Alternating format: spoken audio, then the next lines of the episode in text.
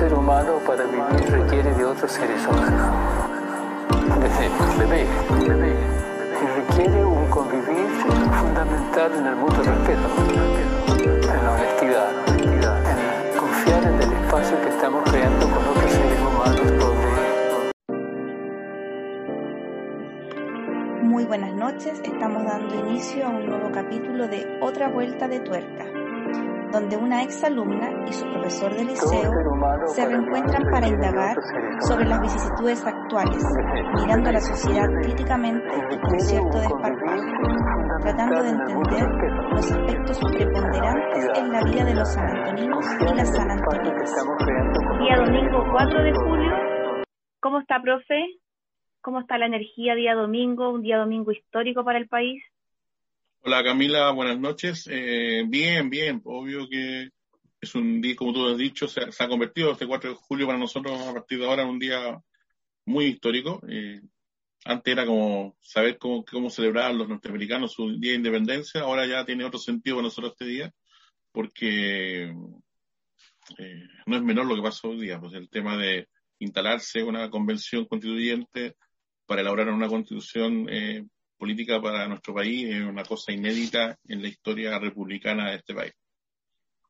Así es, profe, porque hoy día, tal como usted lo señala, se desarrolló la ceremonia de instalación de la Convención Constituyente que fue convocada en un acto eh, en la moneda hace algunas semanas atrás por el presidente de la República y precisamente el día de hoy se, eh, se, se iba a desarrollar esta ceremonia oficial con bastante incidentes de por medio, señalar que esta ceremonia oficial estaba eh, programada para comenzar a eso de las 10 de la mañana, sin embargo fue eh, suspendida a requerimiento de algunos eh, constituyentes y de la secretaria relatora del Tribunal Calificador de, de Elecciones del TRICEL, la señora Carmen Gloria Valladares, precisamente por incidentes que estaban desarrollándose afuera del ex Congreso Nacional y la represión de las fuerzas especiales fuera de, este, de este espacio, ¿verdad?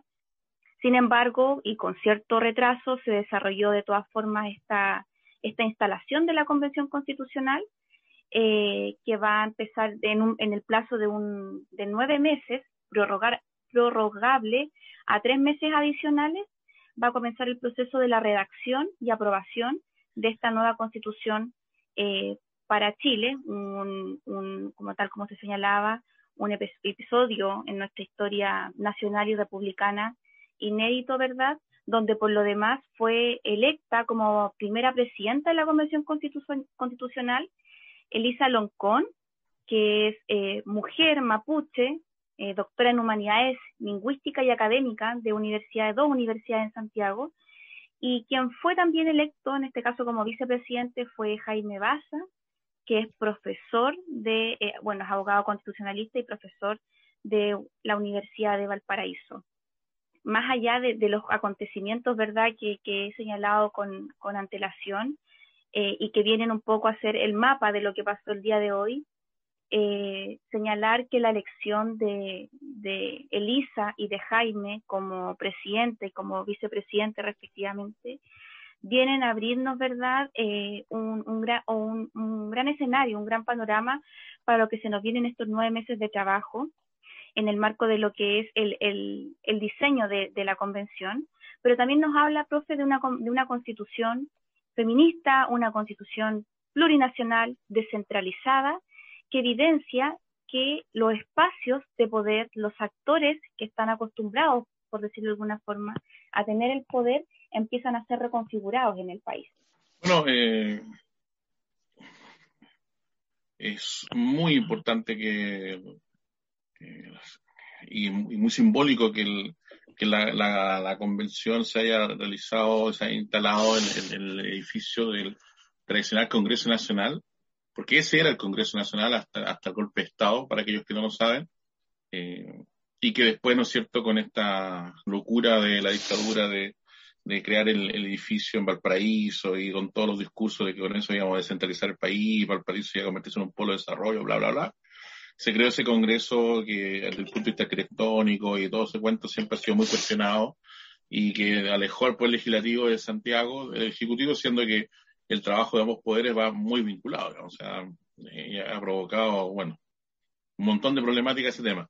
Así que simbólicamente es como recuperar un espacio que estaba en el Chile republicano, por eso digo que es muy importante de ese aspecto.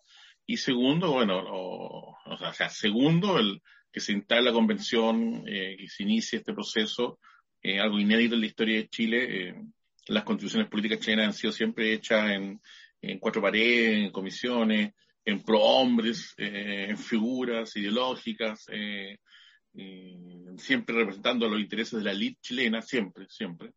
Entonces, esta es una, bueno, las tres grandes constituciones, tampoco, tampoco soy muy prolífico en constituciones, eh, pero este es un, paso completamente distinto. Esta es una constitución para el futuro y que obviamente tiene otras características.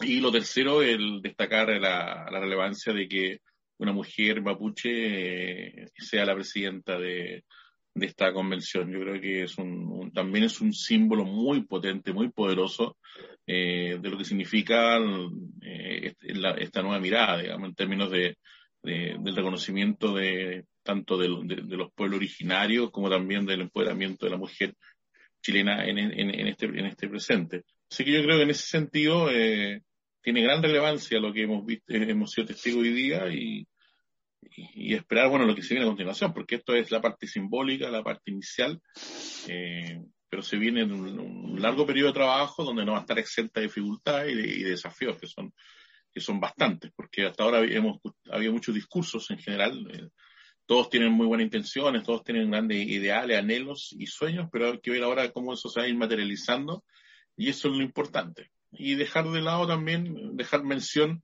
ahí a la, la postura de la, gente derecha, que en el fondo está claro que eh, su mirada va a ser de una otra forma de, de poner, de tratar de obstaculizar lo más que pueda y de prepararse para el rechazo, porque ese es como el discurso que tienen. Eh, ya en algunas redes sociales, alguna gente está hablando ya del rechazo al plebiscito de salida. Recuerden también eh, que esta, este, este, esta convención constituyente termina con un proyecto que es la nueva constitución política y que debe ser nuevamente plebiscitada, como fue plebiscitado, ¿no es cierto?, el, proceso anterior cuando se llamó a elaborarla. Bueno, ahora se tiene que plebiscitar para que sea aprobada.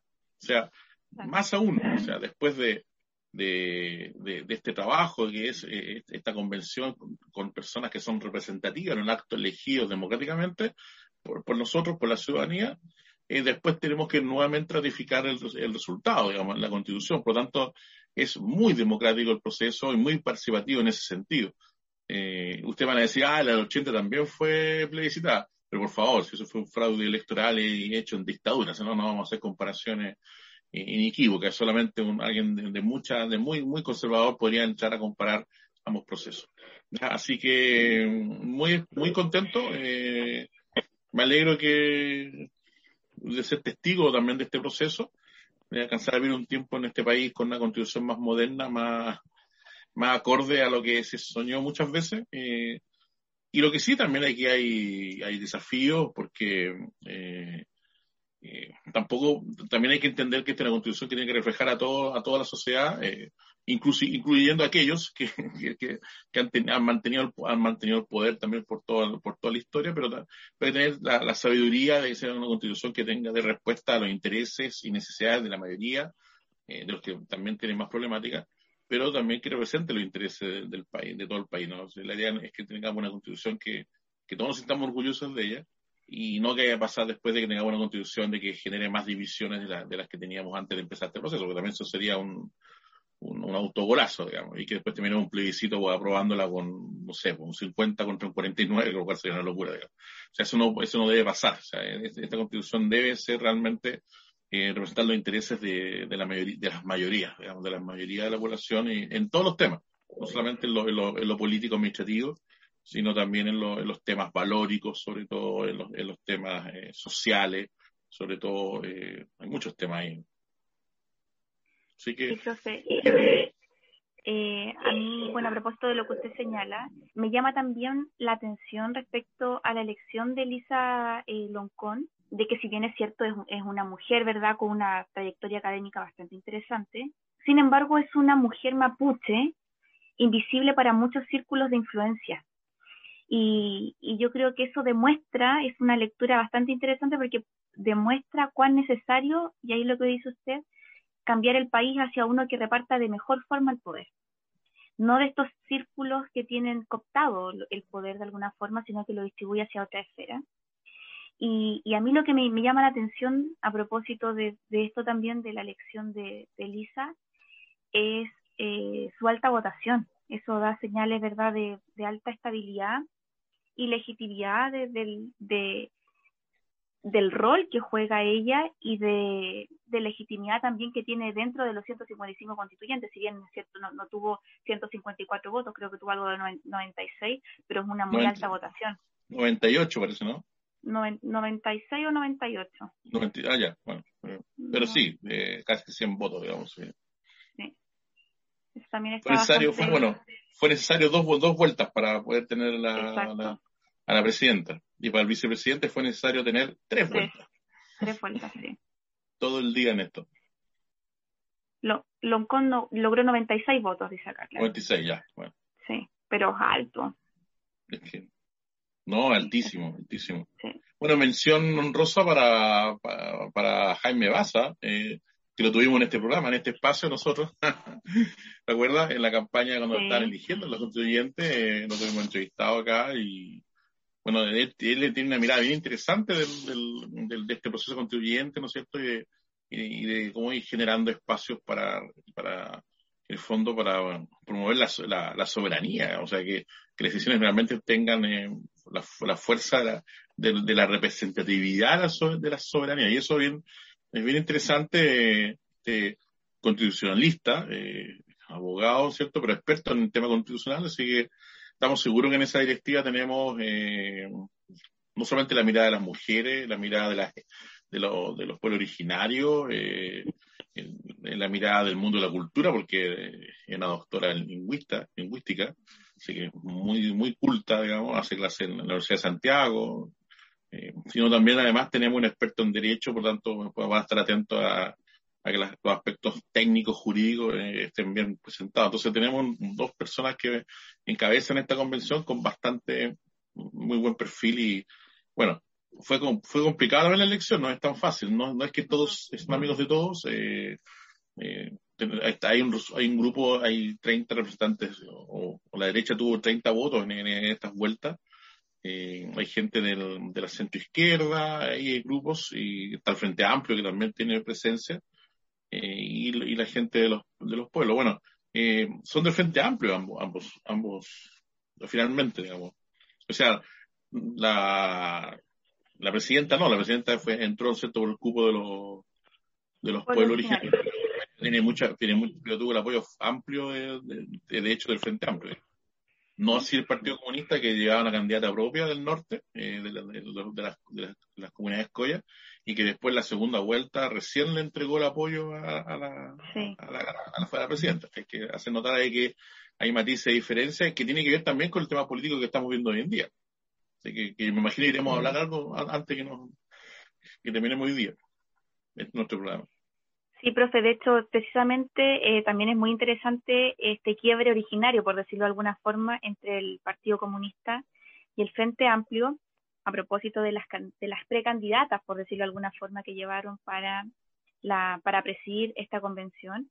¿Y cuál es el, el escenario que tiene también hoy día la unidad constituyente de cara a, a, lo que son las elecciones a la presidencia, ¿verdad? Que de hecho tenemos las primarias ahora el 18 de julio, entonces también nos permite ahí visualizar un poco el panorama de cómo se están eh, articulando estos, estos pactos que ya están definidos, pero que sin embargo ha sido todo tan vertiginoso que parece que está dando también señales de que las coaliciones no están tan, tan estables como pareciera.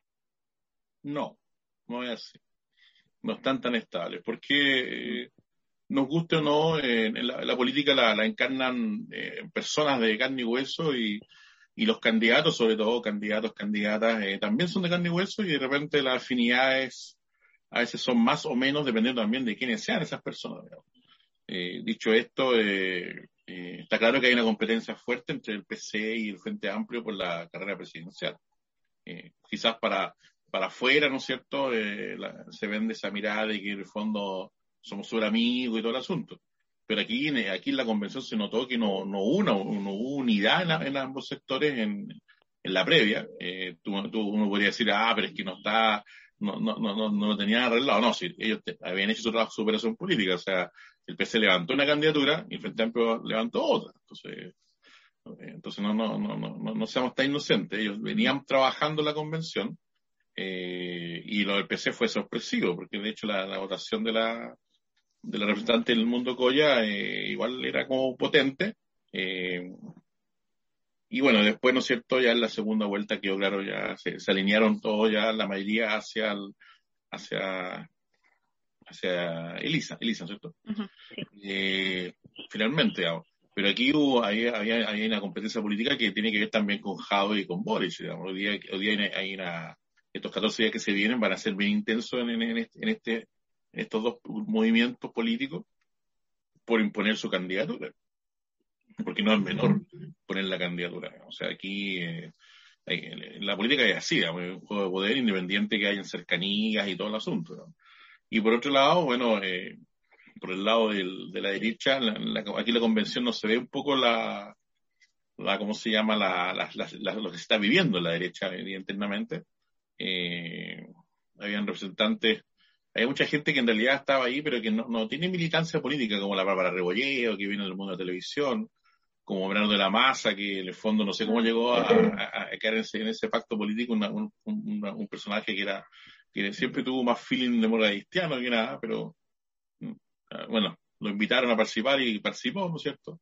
Eh, como esta niña que están, eh, no me acuerdo el nombre de ella, pero que hizo una declaración bastante bastante, digamos, eh, duras con, contra la gente izquierda y que le gusta esto de polemizar. Ah, la eh, Tere Marinovich. Eso, ella misma. Eh, que, no son militantes políticos, ellos, no son del, de, la, de la UDI, RN, no, no tienen esa referencia, sino ellos son simplemente, están ahí porque son independientes, eh, cercanos al mundo derecha, o definitivamente tienen una, una, mirada derecha a la sociedad, pero no, no, no son de, la política misma. Entonces, no sabemos qué está pasando con, en términos políticos. Yo creo que la derecha, la, la, la, convención no tiene, hoy día no es su foco, eh, salvo la Marcela Cubillo, podríamos decir que es la figura más políticamente más importante, Jürgensen y el otro ex intendente de la, Araucanía, eh, de la Araucanía, no recuerdo cómo se llama, que son los más, los más políticos, por decir, podríamos decir así. Pero en realidad los problemas de la derecha están en la moneda y están en sus candidaturas, digamos. Ahora eh, estamos a 14 días de la... O sea, en dos domingos más. Pues, o sea, vamos a estar hablando, en, dos domingos más vamos a estar a esta hora quizás lo más probable siendo grabando para contar quiénes son los ganadores y, el mundo derecho, aunque todos piensan que Lavín está seguro, eh, eh, dicen que la sorpresa podría ser Sichel. Y ahí podría haber un batacazo en, la, política del mundo de la centro derecha. no, no se ve muchas opciones a Briones ni a el candidato de RN. Eh, así que está, interesante también ahí, pero para ver eh, también qué modelo es el, que predomina también en el, mundo de la derecha. Eh, hay que entender también para la gente, a todo el mundo, que en términos políticos siempre es importante que los sectores políticos estén representados. cuando se quería prohibir la, la, representatividad del Partido Comunista en el sistema político, eh, o, se, o, se, impide, ¿no es cierto?, al, mundo izquierda tener representatividad política, lo único, que, lo único que va a generar siempre es generar lo contrario, digamos, que la, la, digamos, la prohibición genera, ¿no es cierto?, que, nazca más, más, más, agrupaciones y que en el fondo estén en contra de esto. Al revés, en el mundo derecha, si queremos dejarlo fuera de la convención o dejarlo fuera del Congreso, o dejarlo fuera de la política, que a lo mejor a muchos les gustaría eso, ¿no? que no hubiese ni uno, no tampoco soy inteligente ni, ni, sirve, porque al final generaría un grupo mucho más extremo que, fuera de la política.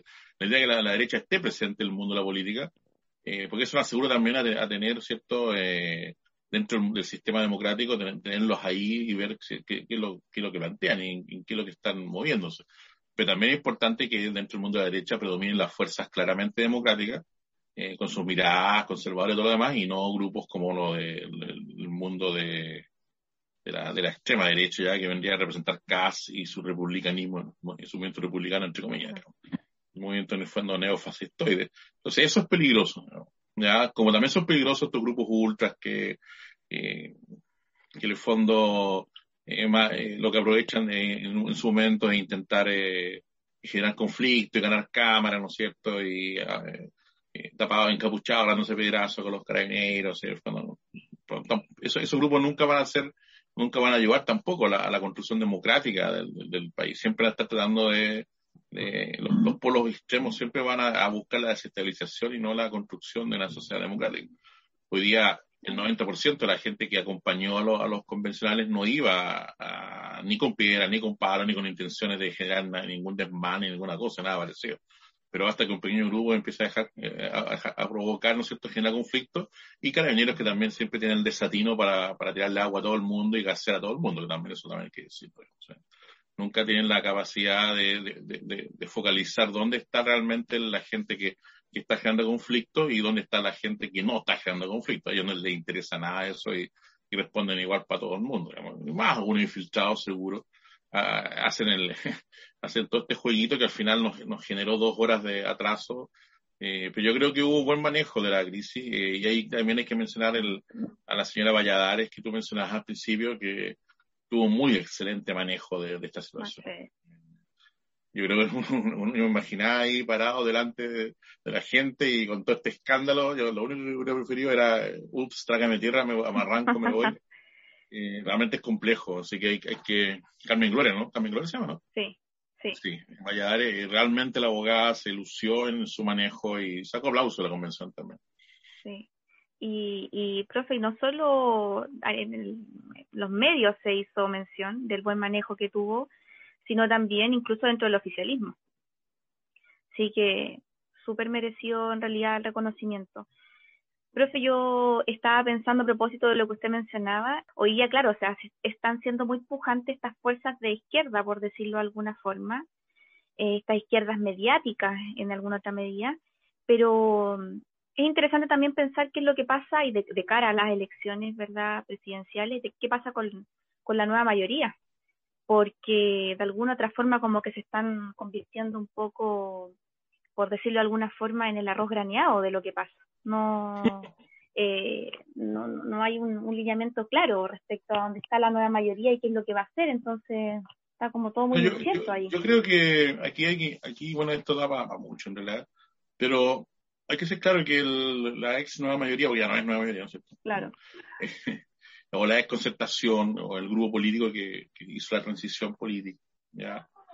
Eh, bueno, hay que entender primero que nada que en el fondo eh, este grupo eh, que conquistó el poder después del, del plebiscito del 88 y, y todo el tema, y que representaba obviamente también a intereses de, de grupos de élite dentro de estos partidos políticos, eh, y algunos que no eran tan de elite después terminaron siendo parte del elite, obviamente, por los, intereses que van creando.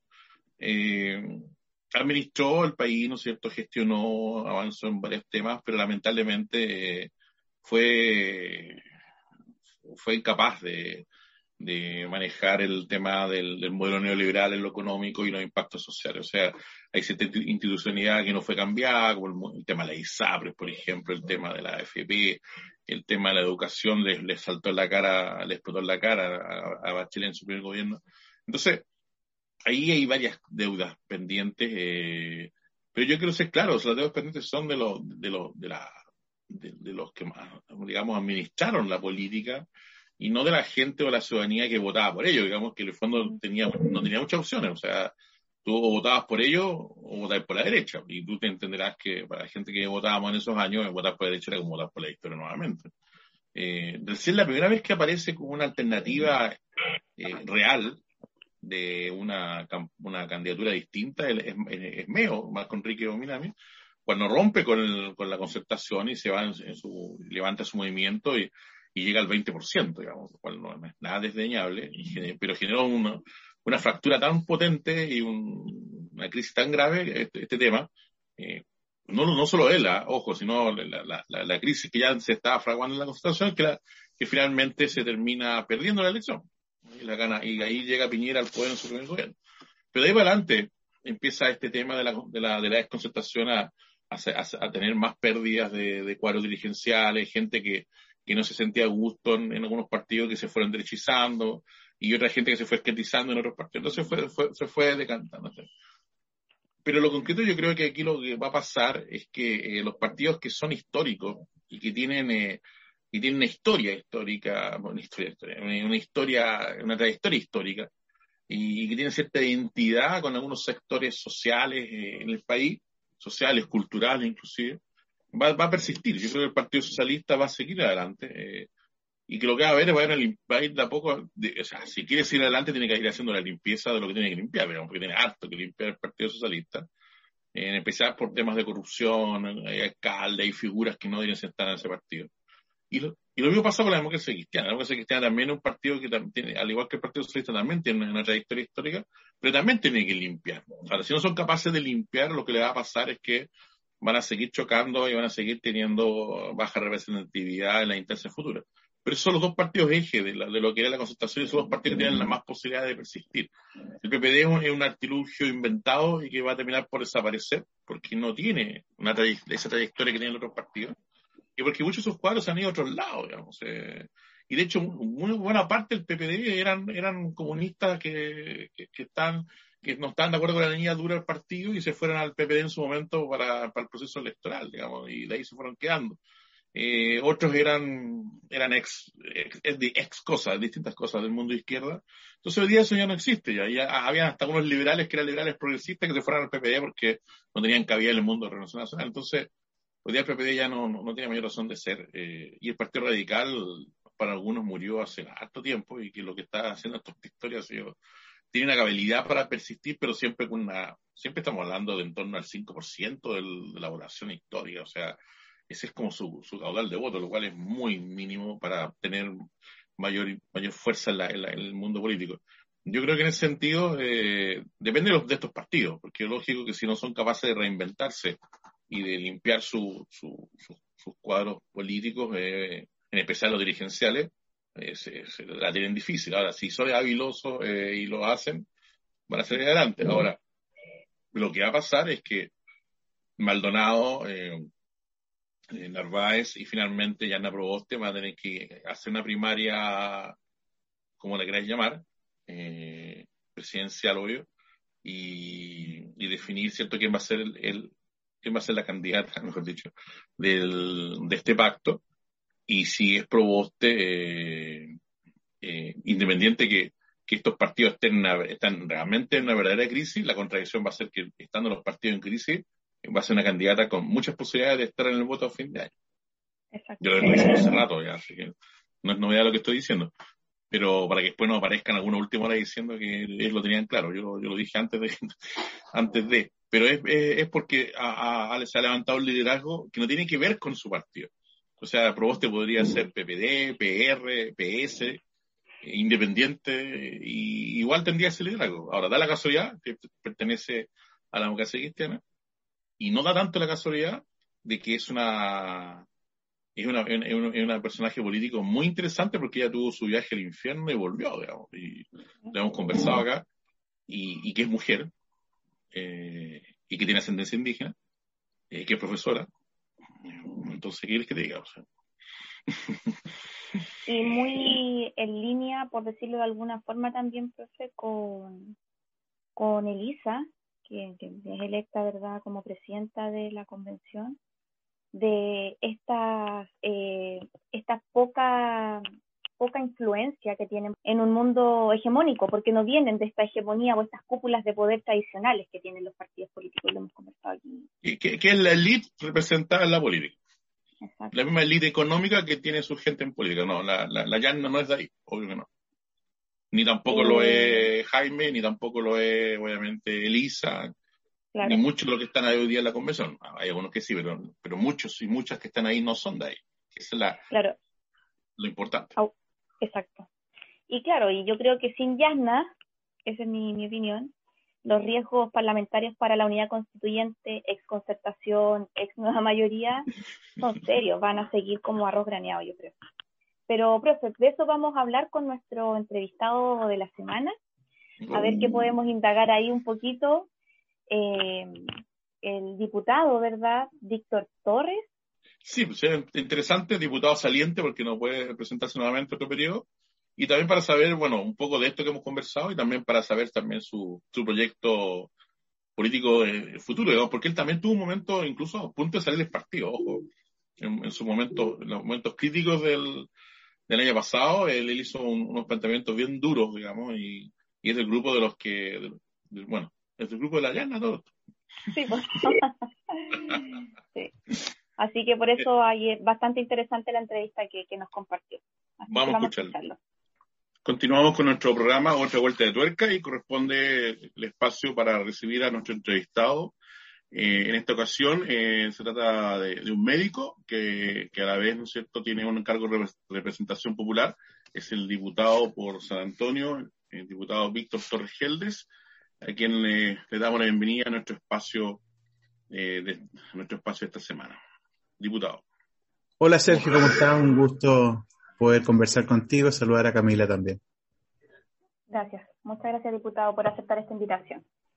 Eh, comenzar, ¿verdad?, eh, esta entrevista haciendo un, un, contexto bastante generalizado de lo que ha pasado eh, en el último tiempo en nuestro país. Usted cuenta, ¿verdad?, con una amplia experiencia política, pública, destacándose principalmente como diputado por el distrito número 7, gobernador también de nuestra provincia, aquí en San Antonio, desde su experiencia y teniendo presente los movimientos suscitados a nivel político, social, institucional en el marco de lo que fue, de lo que es el estallido social, la elección de los constituyentes, la presidencia de Lisa Loncón, mujer mapuche, la vicepresidencia de Jaime Baza, ¿verdad?, que viene del mundo de la academia y que por lo demás es de región.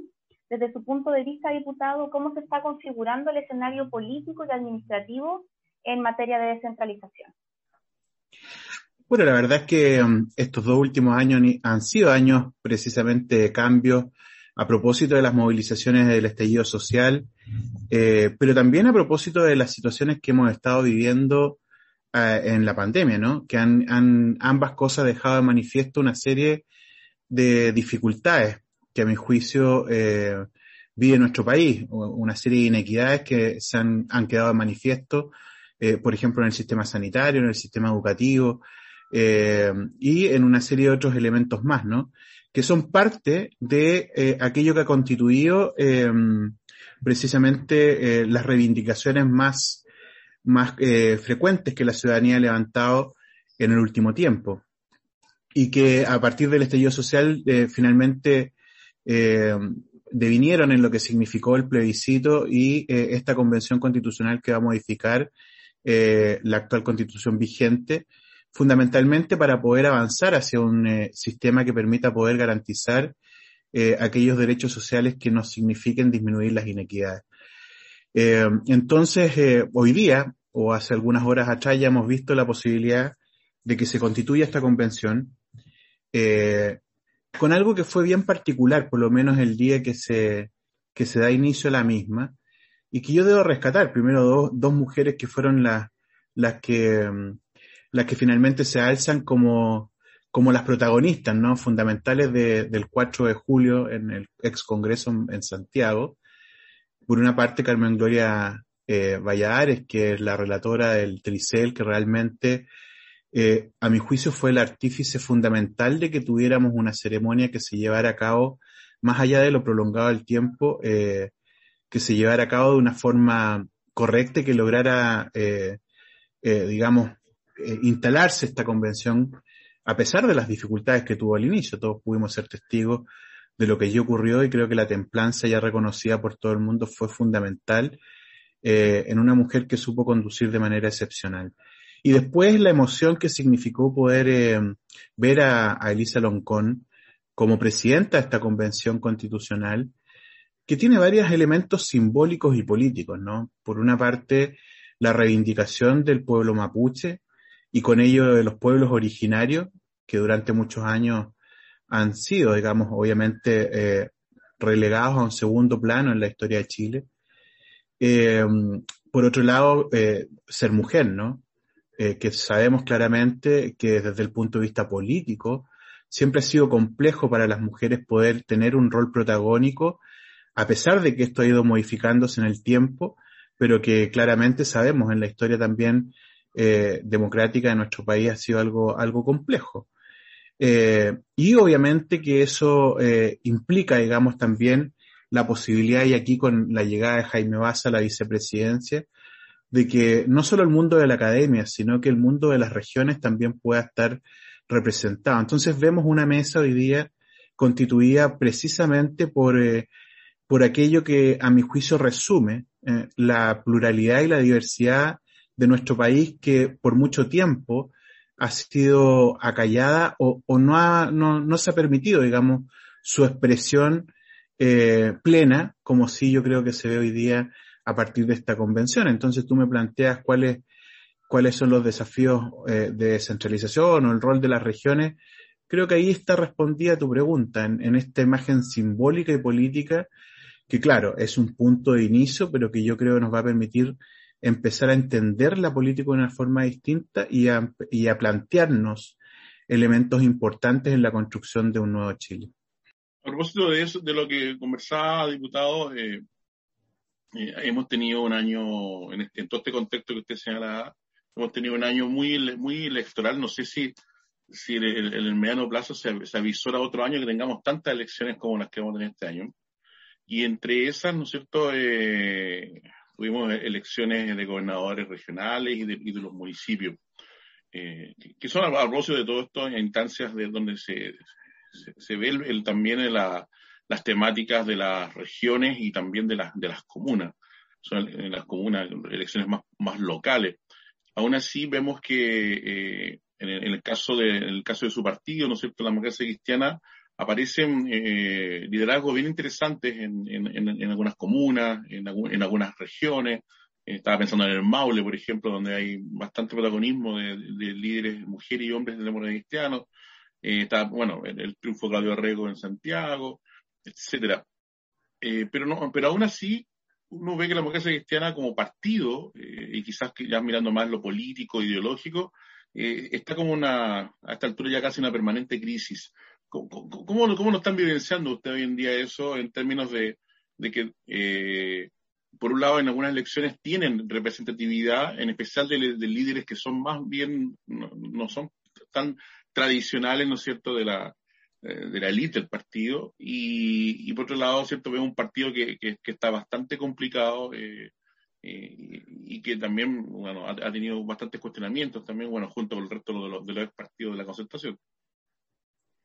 Mire, yo, yo, te agradezco la pregunta porque efectivamente eh, cuando uno analiza lo que ha ocurrido con la democracia cristiana en los últimos años, eh, primero eh, uno, a ver, yo personalmente soy de un, de, un, de un sector dentro del partido que hemos sido muy críticos respecto de, de muchas direcciones eh, que han conducido a la EC por, un, por una ruta, a mi juicio, sin, sin un claro rumbo. Y, y, y en los tiempos actuales, la gente requiere definiciones, ¿no? Y requiere que los partidos podamos responder a esas definiciones.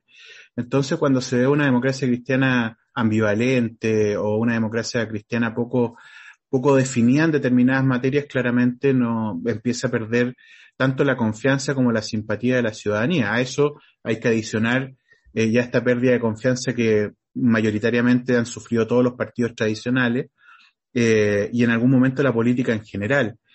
Hoy día a propósito del estallido social yo veo que hay una reivindicación de lo político, digamos, o de la política, eh, incluso de manera trascendente a las organizaciones de, de partidos políticos, ¿no? Eh, y por otro lado, la posibilidad de que otros partidos que son más emergentes tengan eh, un apoyo, un respaldo ciudadano, o aquellos que no han estado tan vinculados al, poder, que, o al poder, digamos, desde el punto de vista de, de los gobiernos, ¿no? Eh, es por eso que el Partido Comunista, por ejemplo, tiene, a mi juicio, una oportunidad mayor, o la gente le ha dado una chance mayor en las pasadas elecciones, que al resto de los partidos tradicionales en términos generales. Eh, pero el resto son partidos emergentes movimientos sociales independientes que son bastante interesantes de analizar. Desde el punto de vista de la AEC, que es tu pregunta, como decía recién, creo que hay una, hay un juicio sobre un partido tradicional, pero además que ha tenido un actuar errático en su conducción en los últimos años. Eh, pero además, eh, creo que hay un elemento interesante que tú planteas, porque la elección pasada era una elección muy diversa en el sentido eh, de, su, de su fondo, digamos, conceptual. Por una parte, había una elección que era territorial, bien lo has dicho, que son los municipios y los concejales. Donde claramente los liderazgos locales superan los problemas o las barreras de los partidos políticos. Son esos liderazgos los que se logran imponer más allá de qué partido sea el que los lleve o a qué partido represente. Yo creo que hay un reconocimiento de la ciudadanía el rol o a la, o a la labor de ese liderazgo local. Entonces nosotros tenemos una buena votación, cerca de 700.000 votos en materia de concejales. Eh, en, las, en gobernadores regionales tenemos, tú bien recordadas recién, eh, el gobernador de Arica, el gobernador de, de Santiago, la gobernadora del, del Maule, el gobernador de Puerto Montt, el de Concepción, que fue demócrata cristiano y, y, y, que fue como independiente, pero estamos seguros que va a volver a la ADC. Entonces hay una serie de liderazgos que finalmente también son capaces de poder traspasar esta crítica de los partidos políticos. Sin embargo, en la, en la votación más política de las cuatro que tuvimos, claramente la sanción fue brutal en la, en la votación más política que es la convención constitucional, ¿ya? Y que además, eh, eh, la connotación que tiene, digamos, este, este hito, digamos, de la convención, es la construcción de, de, una, de una nueva república, por decirlo así, ¿no? O un nuevo Chile, como le han llamado algunos, donde queda excluida completamente la democracia cristiana o reducida a una mínima expresión, si que, si que determinamos que solamente hay un convencional constituyente que es militante del partido. Entonces, eh, creo que ese, esa señal política hay que leerla con mucha claridad y hoy día la democracia cristiana, entendiendo eso, está replegada en un proceso de, reflexión y análisis eh, para poder enfrentar lo que viene, que son las elecciones de noviembre, presidencial y parlamentaria, y ver de qué manera puede, mm, cómo reconstruirse, ¿no? Eh, muchos creemos que el pensamiento humanista cristiano sigue vigente de todas maneras, y el instrumento es el que tiene que ser capaz de demostrar que puede que puede ser útil, ¿no? Para poder generar cambios en la sociedad, de, esos cambios que se demandan. A propósito de esto mismo y de estos liderazgos que, han ido apareciendo, eh, hay una figura que, que cobró fuerza a fines del año pasado y, bueno, y, ya este año con, mayor gravitación, eh, y se trata de una persona que, que siendo del partido eh, nunca fue de las esferas de, digamos, de, de, poder dentro del Partido Cristiano, porque es de provincia, porque es mujer, eh, porque además eh, tuvo un episodio bastante traumante en política, que es como este destierro, este, este castigo de destierro que significa esta acusación constitucional que sufrió en el gobierno de Bachelet cuando era ministra de Educación, y que hoy día aparece con enorme fuerza y protagonismo político electoral. Me refiero obviamente a la presidenta del Senado, a la, a la senadora Yana Proboste. Eh, que, eh, que de hecho ha tensionado al interior del Partido Demócrata Cristiano su, su que, bueno, que fue bastante fuerte y potente en corto plazo, eh, que ya la, que la encuesta la tienen como una candidata con muchas posibilidades presidenciales, aunque ella, ella ha, o sea, ha evitado confirmar que va a ser candidata presidencial. Eh, y a mí una pregunta que me surge de esto es un escenario que nos veníamos analizando con Camila desde el año pasado, y cuando empezamos a ver que, que Yana Proboste empezaba a tener un protagonismo importante. Eh, y es la siguiente, porque puede pasar que eh, nuevamente, quizás, eh, que el Partido Demócrata Cristiano eh, tenga, ¿no es cierto?, un, un, entre comillas, un salvavidas, podríamos decir, en términos de, de, que tenga una figura potente, que, incluso, dado el escenario electoral y, y, y todo lo, lo, volátil que está todo este escenario, puede que incluso llegue, termine siendo presidente de la República, quizás en una segunda vuelta, estamos especulando obviamente, pero si fue, pero detrás de eso, eh, el Partido Cristiano, en la pregunta es si, si estará, eh, a propósito de lo que usted dice también, si estará, digamos, eh, preparado para, para poder servirle a, la, a la, senadora para, una gestión eh, de, un, una, de un gobierno o, si todavía las tensiones internas lo, tendrán demasiado debilitado a esa altura, digamos. Eh, entonces, es extraño porque es casi contradictorio nuevamente. Tenemos una tremenda figura que se ha ido posicionando, pero vemos que el, el partido eh, eh, se ve tan lejano en eso que a veces surgen las dudas, digamos. ¿Cómo lo visualiza usted? Y yo sé que además eh, Yana Proboste es, es, del, es del sector, el mismo sector suyo, digamos, de, dentro de la democracia cristiana, que han sido también de, de los sectores más críticos de, de, la conducción del partido en los últimos cuatro o cinco años, por lo menos visiblemente. Bueno, efectivamente, eh, a ver, estos son parte de, entre las oscilaciones y paradojas que hemos vivido en los dos últimos años en materia política. Hemos tenido eh, cambios súper vertiginosos y, y, lo que ayer podía haber sido considerado una molestia o algo eh, no valorado en política hoy día es altamente valorado. Y Yasna representa precisamente eso, tú, lo, tú lo, lo planteas muy bien porque en algún momento todas estas condiciones que hoy día son consideradas un valor, eh, como ser eh, mujer de regiones, eh, pertenecer a una etnia de un pueblo originario, ella es de Aguita, ¿no? O, o por lo menos descendiente de Aguita. Eh, todo eso era sinónimo de discriminación en el mundo político hace algún tiempo atrás, ¿no? Pero hoy día irrumpe como un gran valor. Esta misma elección de la, de, de la presidenta de la Convención Constitucional, eh, Elisa Loncón demuestra precisamente lo mismo, ¿no? Cómo se han reivindicado cosas que antes se discriminaban y eso me parece sano, sano para Chile y sano para la política. Y en el caso de, de, Yasna particularmente, que como tú bien dices, se ha, ido eh, levantando como un liderazgo, no solo tiene esto simbólico y político que hablábamos al principio, ¿no? De, de representar estas reivindicaciones, eh, sino que también en su historia personal, hay una serie de elementos que también tú graficas que son eh, elementos de, que permiten demostrar que, que, en política también hay, hay segundas oportunidades.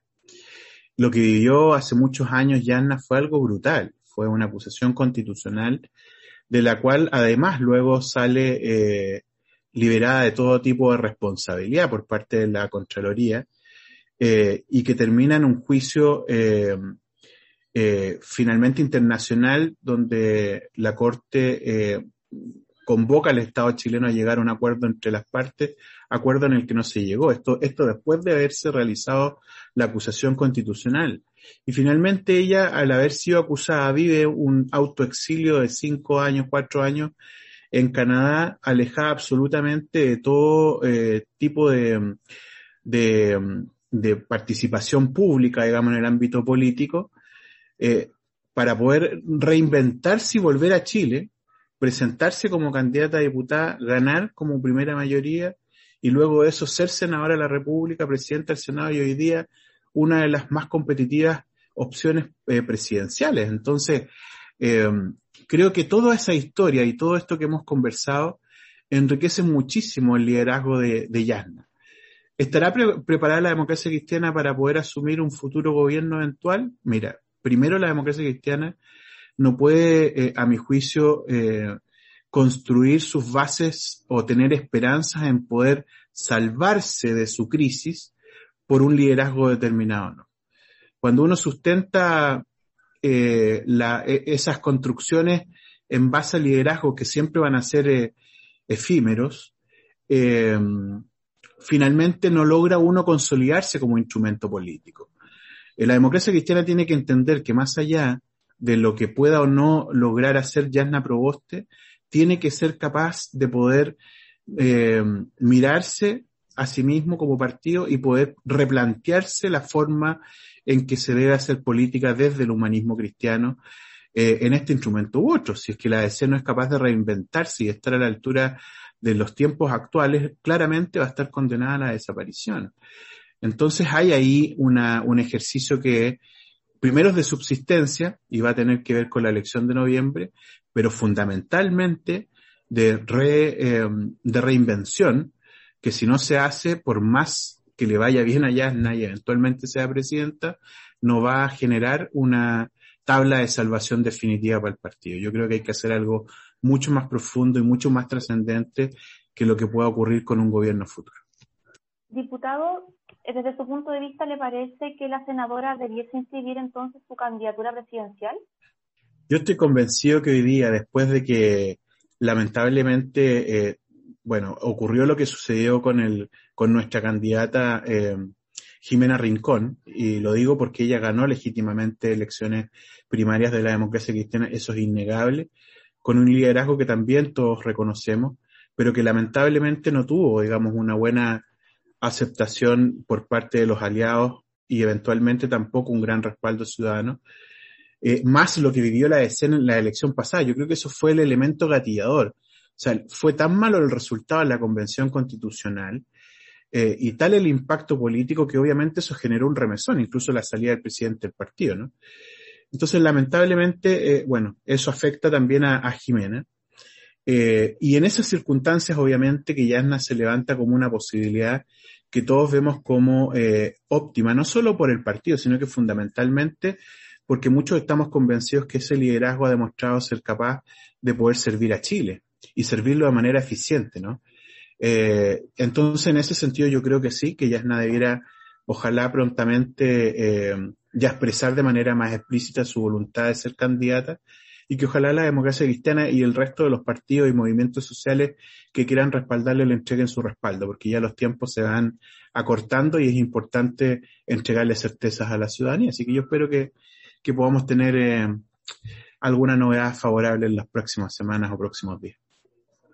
A propósito de, este tema, diputado, yo sé que usted eh, eh, es mucho más, es más joven que, que yo, así que este proceso usted lo vivió como adolescente, pero es un proceso histórico bien importante, me refiero al plebiscito del 88 y, y dentro de ese contexto está la elección interna que vive la democracia cristiana para la candidatura presidencial, elección eh, entre Patricio Elwin y Gabriel Valdés. Gabriel Valdés. Eh, esa elección que, que aquellos que, que les tocó participar en ese proceso electoral, yo creo que no imaginaban lo trascendental de lo que de lo que se estaba haciendo y el resultado que esto tendría en este caso para la transición chilena digamos. Fue, una elección, de hoy día yo creo que a, los, ojos de la historia es una elección que, que, amerita un estudio un estudio ya más que político también eh, histórico potente de, ese momento y de, ese proceso electoral.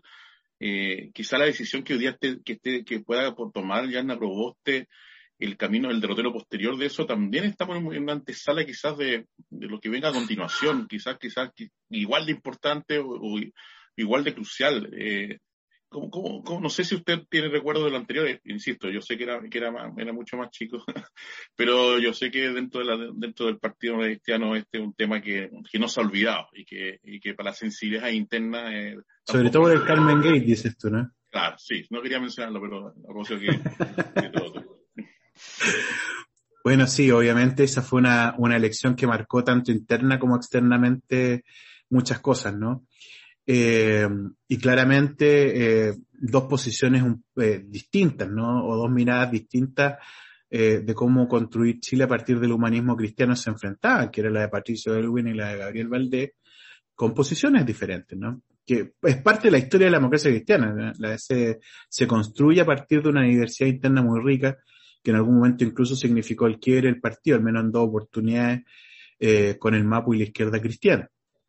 Eh, pero ya hay, recuperada la democracia, obviamente, se enfrentan dos, dos miradas, dos mundos que también en la dictadura tenían posiciones distintas, que, que dieron el lugar, digamos, a facciones internas, los guatones, los chascones, ¿no?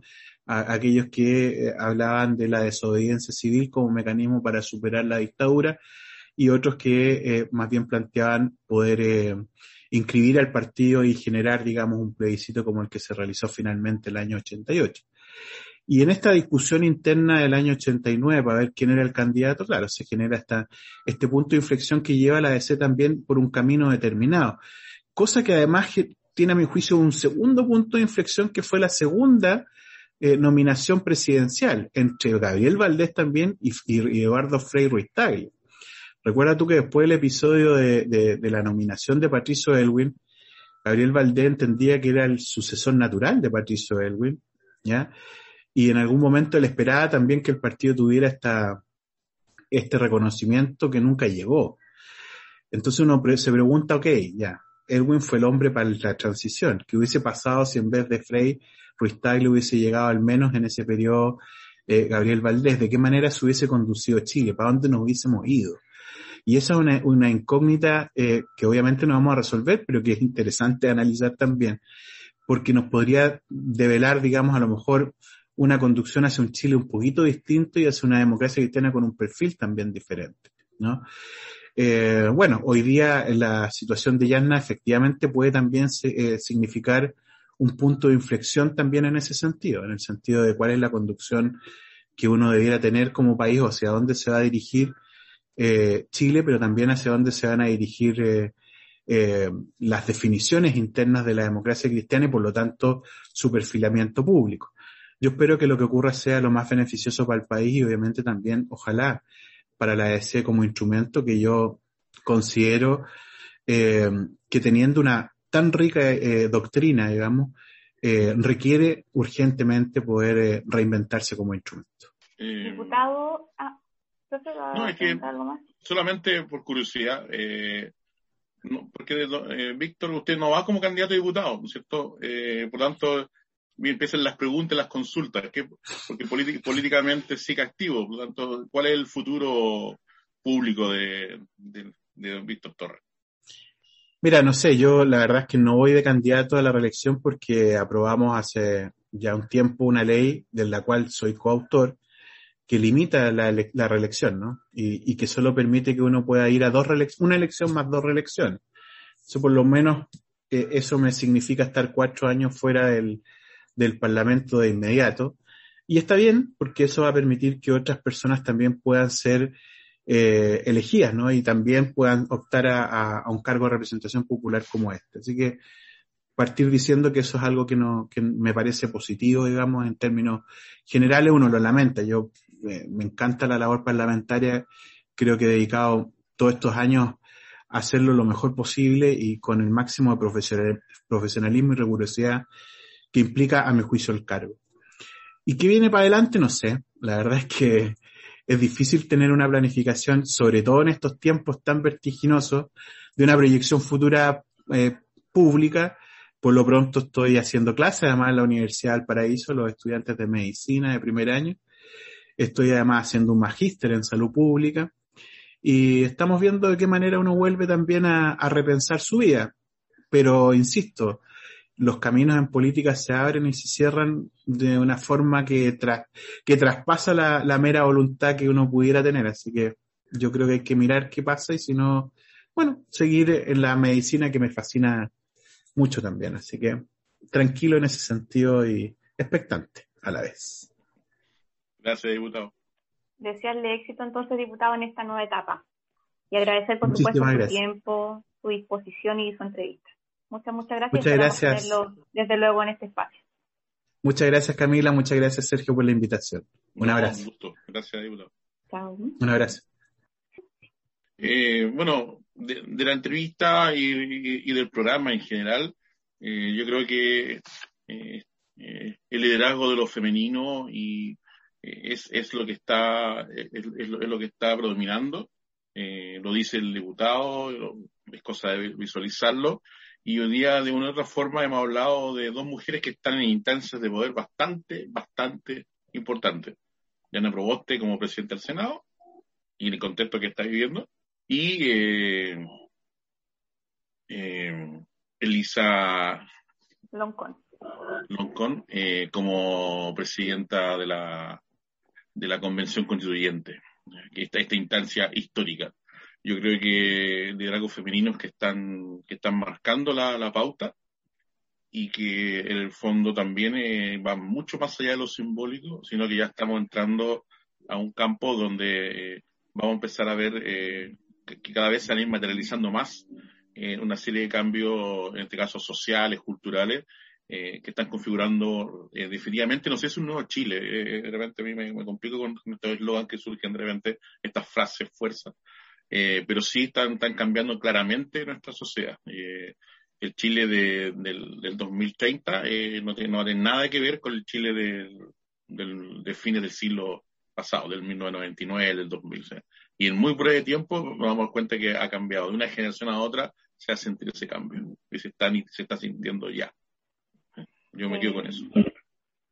Así es, profe. Bueno, a propósito de esta emergencia de lo femenino que dice usted, eh, todo lo femenino tiene que ver precisamente con un cambio en este modelo, de cómo se están cambiando las posiciones, lo conversamos ayer, estas posiciones hegemónicas respecto al poder, y cómo también lo femenino se constituye también como oposición a este sistema capitalista neoliberal, en el sentido de que el sistema capitalista hace precisamente que siempre dos posturas se tengan que, que contraponer, en circunstancias que sabemos que lo femenino, por esencia, por naturaleza, tiene que ver precisamente con la creación, con lo colectivo. Entonces creo que también, claro, uno lo, lo, lo, visualiza desde, desde un tema de género, pero que tiene que ver mucho más allá y de cómo esta emergencia de lo femenino tiene que ver con la disputa de, de, este, de este modelo que la gente está dispuesta y, que lo hemos visto que está dispuesta a cambiar. Así que yo también me quedo con, con, con este eh, panorama que logra visualizar eh, el diputado en su entrevista respecto a la emergencia de lo femenino y tal como se lo señala, no solo desde lo político, sino también desde lo social, ¿verdad? Y, e incluso ámbitos que nosotros todavía no, no hemos profundizado y que tienen que ver con el ámbito de la ciencia. Así que ya tendremos oportunidad para darle otra vuelta de tuerca a esos temas. Me parece. Ya, profe, que esté bien. Igualmente, Camila. Hasta luego. por la casa. Chau. Chao. El ser humano piensa que es el mejor animal, es el mejor en destrozar toda su hábitat. Lo único importante es el dinero, destruyen bosques, llenan ríos de veneno. Es más fácil vivir haciéndote a ciego, pensar que estos problemas a ti son ajenos. Ya era hora de que todos despertemos, que queda poco para que